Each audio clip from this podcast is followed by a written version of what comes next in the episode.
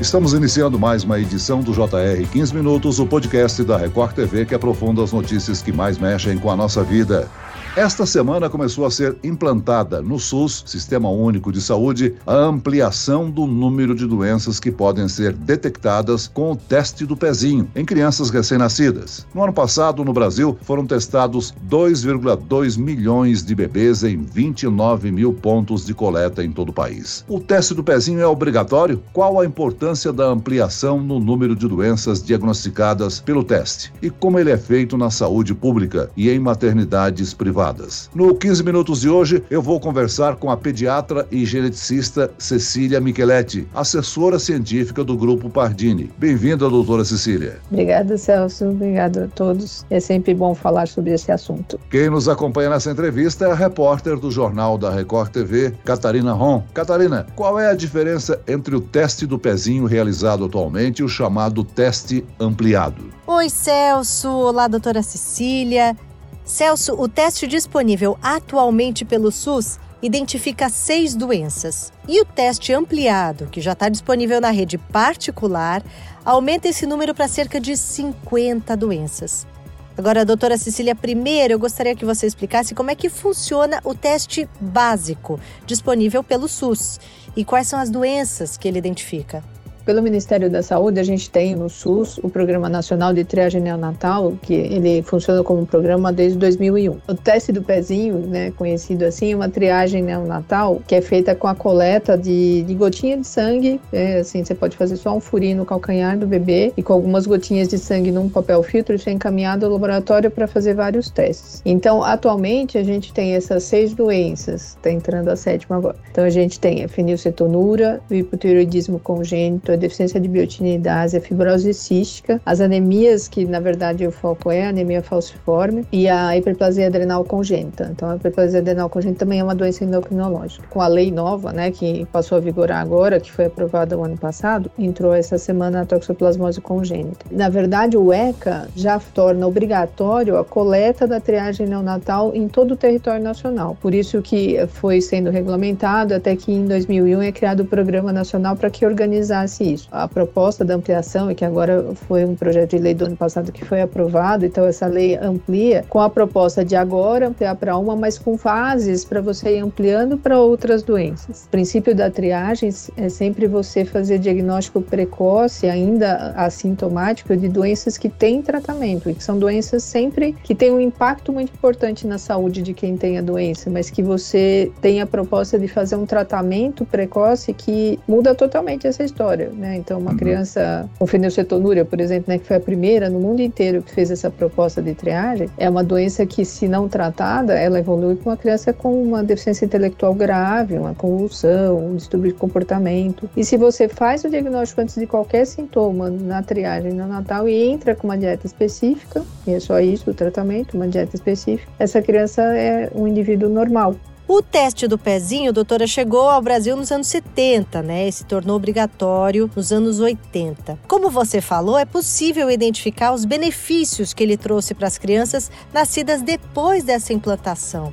Você poderia explicar isso?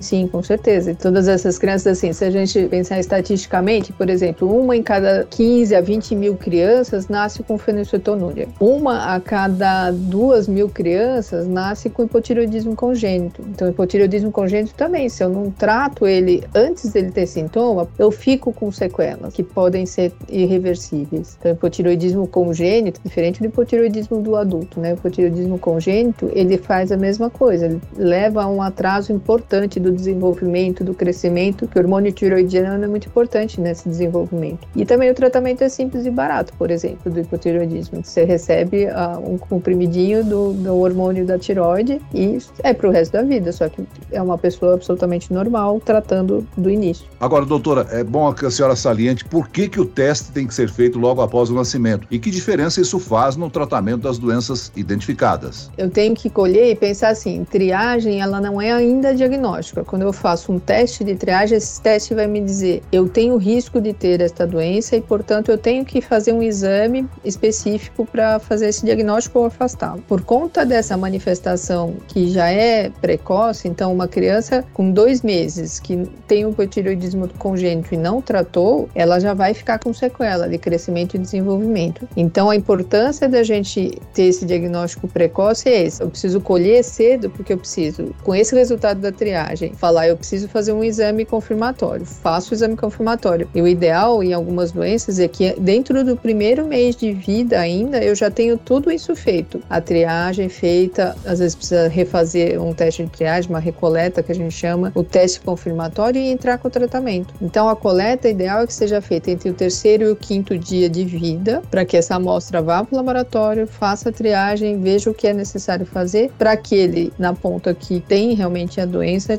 seja beneficiado com isso. A senhora já citou aqui a fenilcetonúria e o hipertiroidismo, né? É claro que nós não temos como detalhar aqui todas as 50 doenças que podem ser identificadas com o teste ampliado, mas poderia destacar algumas delas, doutora? Do ampliado, assim, além dessas sete que já seriam atualmente a triagem básica, né, que a gente fala. Na lei, a ideia de ampliar essas doenças são doenças que realmente no sistema particular a gente já tem condição de fazer há algum tempo e a gente vai pegar, por exemplo, que seria a próxima fase, né, na triagem do SUS, a ampliação se tornou em fases. Então a primeira fase a gente colocou a toxoplasmose, aí vai indo. Então na próxima fase entram as doenças relacionadas a aminoácidos, além da fenilcetonúria. Então um exemplo do aminoácido é a própria fenilcetonúria. E qual que é a grande coisa em comum entre elas? Todas o tratamento é dietético. Então eu tenho um aminoácido que o meu organismo não metaboliza, porque eu tenho uma deficiência em uma enzima. Então uma doença genética em que eu não produzo uma enzima e não metabolizo um determinado aminoácido, falando genericamente. Então a dieta, eu reduzir este aminoácido na minha dieta e suplementar a dieta de um modo que eu cresça e me desenvolva normal sem ter a lesão da doença. Existe uma outra doença que é a galactosemia, por exemplo, que está em todos os testes ampliados e também na proposta do SUS, que é eu não consigo metabolizar a galactose. E a galactose é o carboidrato, né, açúcar do leite e que existe inclusive no leite materno. A galactosemia clássica é um quadro grave que pode levar a óbito nos primeiros meses de vida, a uma insuficiência hepática muito grave que pode deixar muita sequela também. Então eu tenho que ter uma fonte de proteína, né, como se fosse um leite, que não é de origem animal, porque todo leite de origem animal, humano ou outro animal, tem a galactose. Então eu preciso de uma fórmula proteica semelhante a um leite, que é derivado, por exemplo, da soja. E com isso eu impeço que a doença se manifeste, porque eu não tenho depósito das substâncias que se tornam tóxicas para o organismo daquela pessoa. Doutora, você já mencionou que a implantação do teste ampliado no SUS vai ser progressiva, ela vai acontecer. Nessa primeira etapa foi acrescentado o exame para toxoplasmose, que é uma doença muito perigosa, né? Como é que ela afeta o bebê e qual a importância do diagnóstico precoce nesse caso específico? Então, a toxoplasmose congênita é uma criança que ela já nasce infectada, digamos assim, pelo toxoplasma, que é um organismo que causa doença no adulto, mas na criança e principalmente no recém-nascido, que ele é transmitido pela placenta da mãe para a criança, eu causo lesões neurológicas graves, inclusive, né? Perda auditiva, alterações neurológicas. A princípio, a gente tem programas que já vão seguindo essa possibilidade dessa infecção durante o pré-natal, mas a gente tem exemplos mesmo de fora do país em que a associação do programa de investigação pré-natal e o pós-natal, né, a triagem neonatal, muda muito isso, a quantidade de diagnóstico. Os critérios sempre são os mesmos. Então, assim, se eu não fizer o diagnóstico desse jeito, eu vou esperar essa criança ter sintoma e aí já é tarde. Então, a criança vai começar com atraso de desenvolvimento, não tem audição, ela começa a convulsionar, ela tem lesões dessa infecção já como sequela. Quando ele começa a manifestar, ele já tem a sequela. Então, a ideia é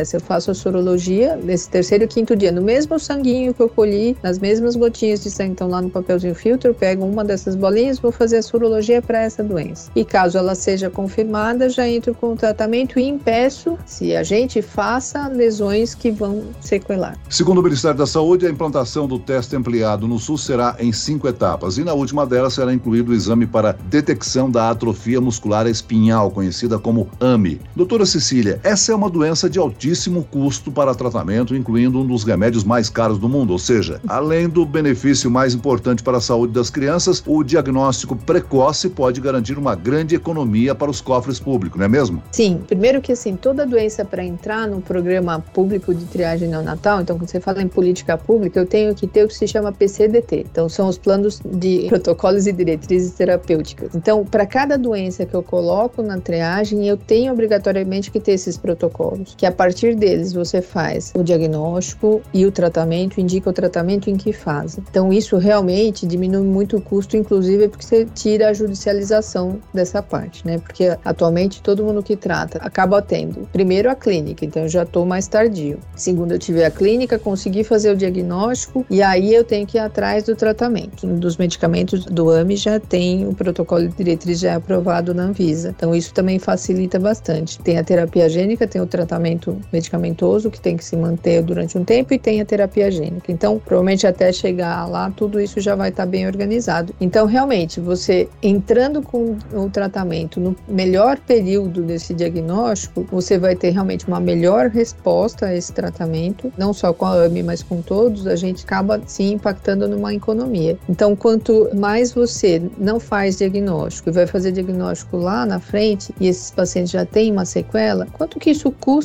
publicamente mesmo, né? Porque eu vou ter várias coisas para fazer e esta pessoa vai estar sequelada, né? Não é uma pessoa que vai conseguir, por exemplo, se a gente falar a própria fenilcetonúria, uma pessoa que não fez o diagnóstico na triagem e não tratou, ela acaba não contribuindo para a sociedade, digamos assim, né? Então é uma pessoa que tem um atraso importante, ela tem uma deficiência intelectual importante, enquanto o seu trato, mesmo que o tratamento seja a vida inteira, ele sai mais barato porque esta pessoa não vai ter que fazer outras coisas, as fisioterapias, várias outras terapias que haveria necessidade de custo. E é uma pessoa que vai ter condição de estudar, trabalhar, uma pessoa absolutamente normal. Doutora, os testes ampliados já estão disponíveis na rede privada particular, né? A senhora trabalha numa rede de laboratórios que fornece esse teste. Quanto é que custa o teste mais completo e qual é a procura por parte das famílias, hein? A procura tem aumentado. Realmente, esse último ano a gente percebeu um aumento de mais de 20% na procura. Se imagina até que seja até por essa questão de se estar tá falando muito, né? Acho que a questão de informação é muito importante. Tudo começa, inclusive, nessa questão desse projeto de lei. Uma das coisas muito importantes para ter a, o projeto e a aprovação é histórias de pessoas que souberam posteriormente, depois que a criança, o filho já tinha tido a alteração, a doença e a sequela, que poderia ter feito o teste ampliado e poderia ter diagnosticado a doença antes de ter tido o quadro clínico. Poderia ter tratado e não ter chegado a manifestar como sequela mesmo importante. Os planos de saúde, doutora, cobrem o custo do teste do pezinho, só o básico ou também o ampliado? E é importante os pais se informarem sobre isso antes do parto? Não é uma coisa obrigatória pela ANS. Então, alguns convênios acabam cobrindo porque entendem, inclusive, essa questão de medicina preventiva, mas não são todos. Então, acho que isso é importante realmente sempre a conversa, tanto quando você vai na maternidade para conhecer a maternidade, para saber qual maternidade que a criança vai nascer, por exemplo, né? Tem aquelas visitas nas maternidades, no geral, nesse momento,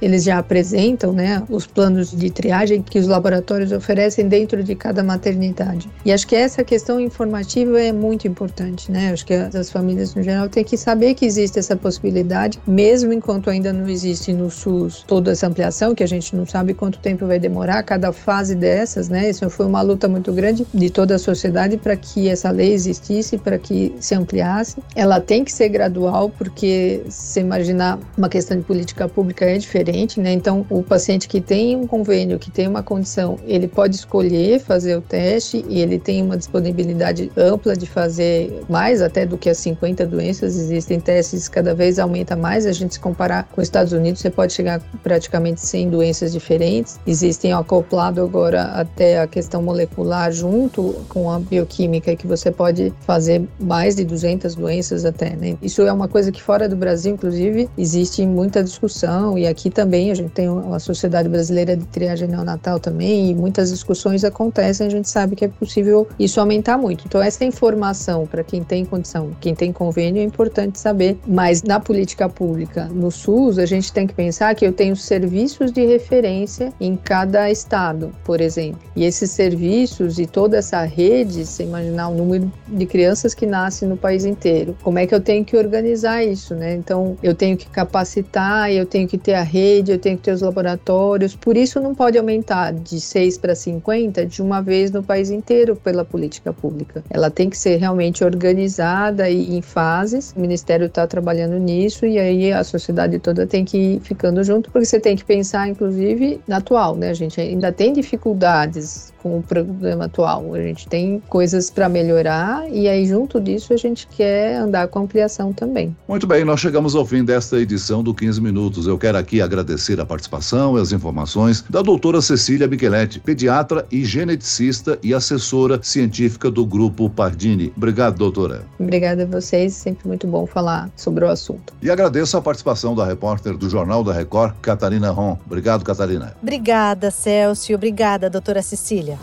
Esse podcast contou com a produção de David Bezerra e da estagiária Kátia Brazão, sonoplastia de Marcos Vinícius, coordenação de conteúdo Camila Moraes, Edivaldo Nunes e Deni Almeida, direção editorial Tiago Contreira, vice-presidente de jornalismo Antônio Guerreiro. E eu, Celso Freitas, te aguardo no próximo episódio. Até lá!